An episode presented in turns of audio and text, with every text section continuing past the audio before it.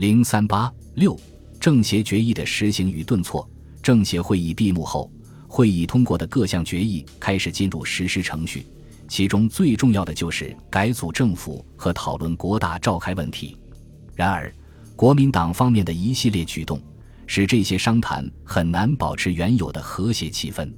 国民党修正政协决议的突破口，就是关于宪草原则的决议。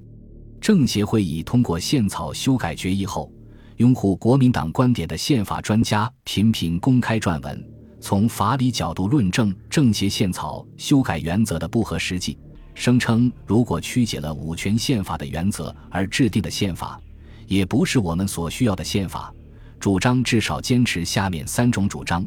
国民大会应有形的存在，以行使四种政权；五院行使治权，不容与政权相混；省长可以民选，但不主张省县。实际即反对政协宪草的国会制、内阁制和省自治原则，而主张中央集权、大权独揽的总统制。在人皆认为五五宪草总统全国大时，他们反认为五五宪草对总统限制太严，限制总统权力的规定也实在太多，攻击政协宪草原则与五权宪法之精神大相径庭，而且十之七八皆根本欠妥，尤其是对于中央政治之拟议，几无一是处。宪草审议会的领衔专家、立法院秘书长吴尚英认为，中国现实所最需要者为政局之安定。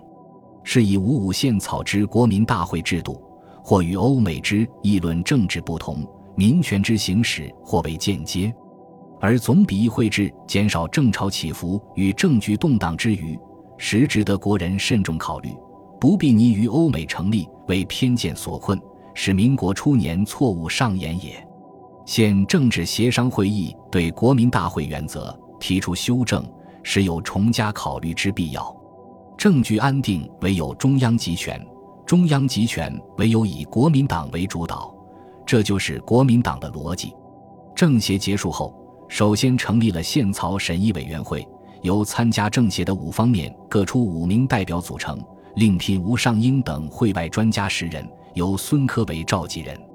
任务是根据政协通过的宪草修改原则，参酌各方意见，制成五五宪草修正案。提供国民大会讨论采纳。根据会议程序，该会如对政协宪草原则作出修正，必须得到五方面的同意，宪草条文以出席者三分之二多数通过。二月十四日至十九日，宪草审议委员会举行审议会议，就宪草问题做原则探讨。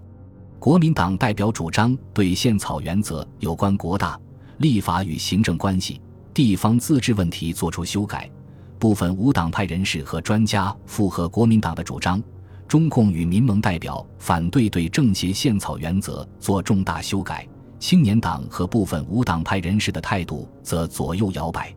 值得注意的是，在政协期间同意修改五五宪草的孙科，此时的态度有明显变化，认为政协宪草原则关于国民大会各点有不妥之处，而有形国大可补救各国议会制度之缺陷。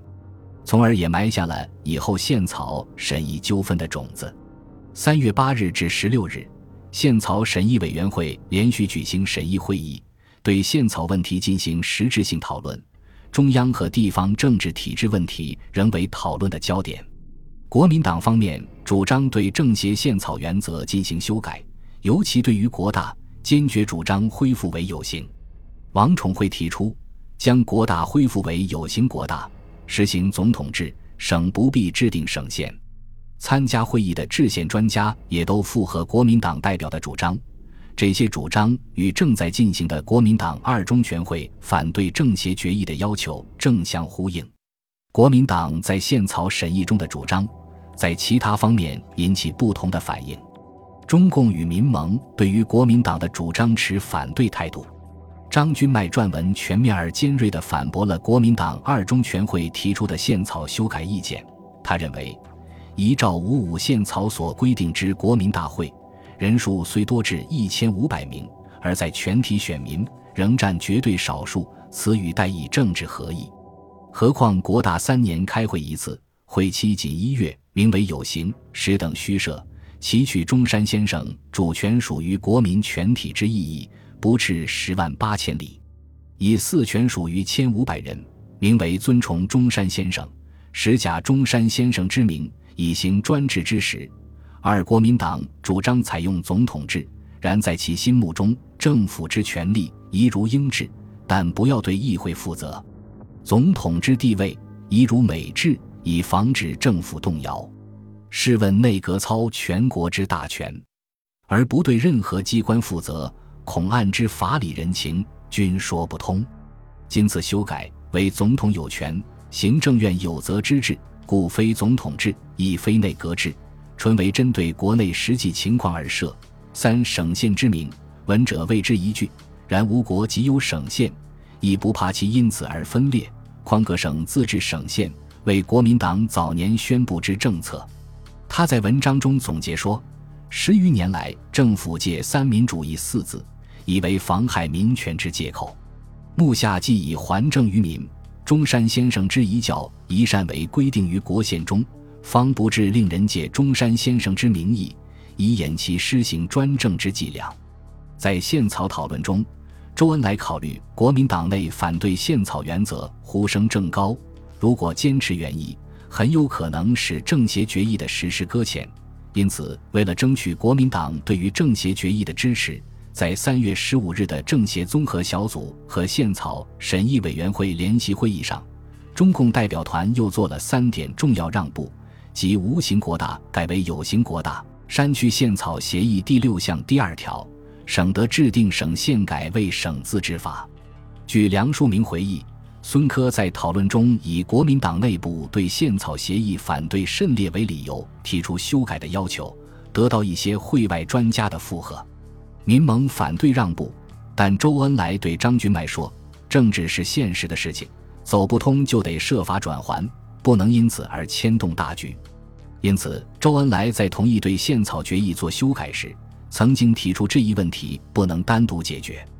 要国民党对履行政协决议作出明确表示，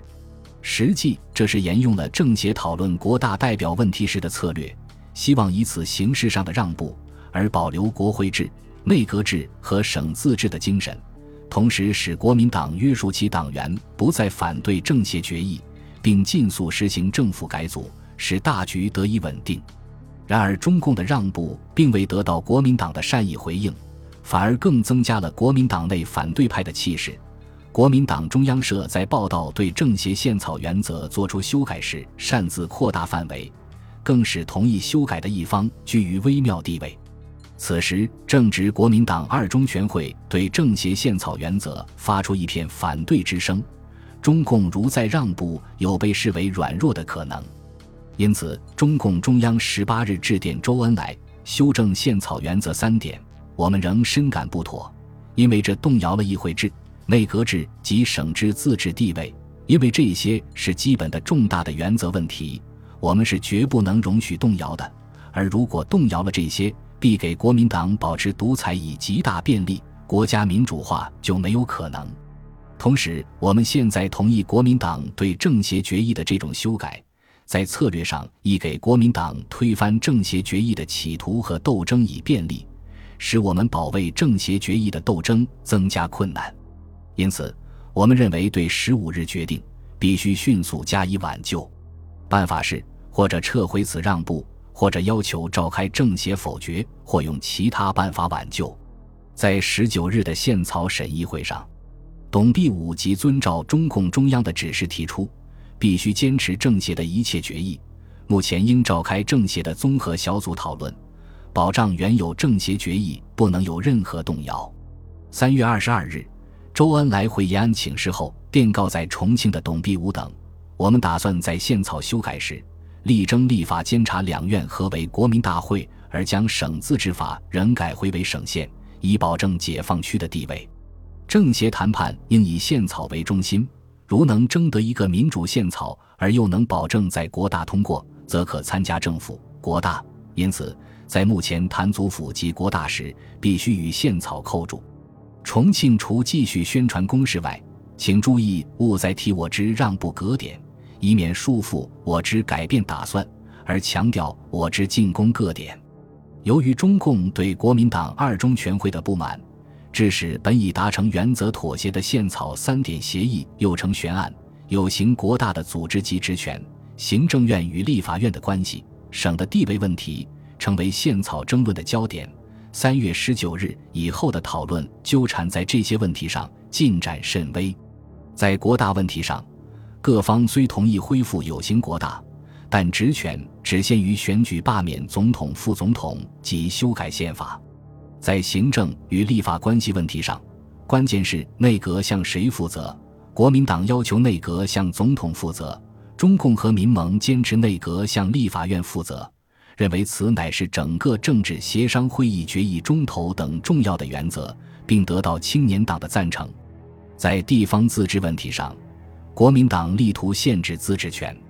得到青年党的附和，但中共坚持省为地方最高自治单位，并得制定省自治法。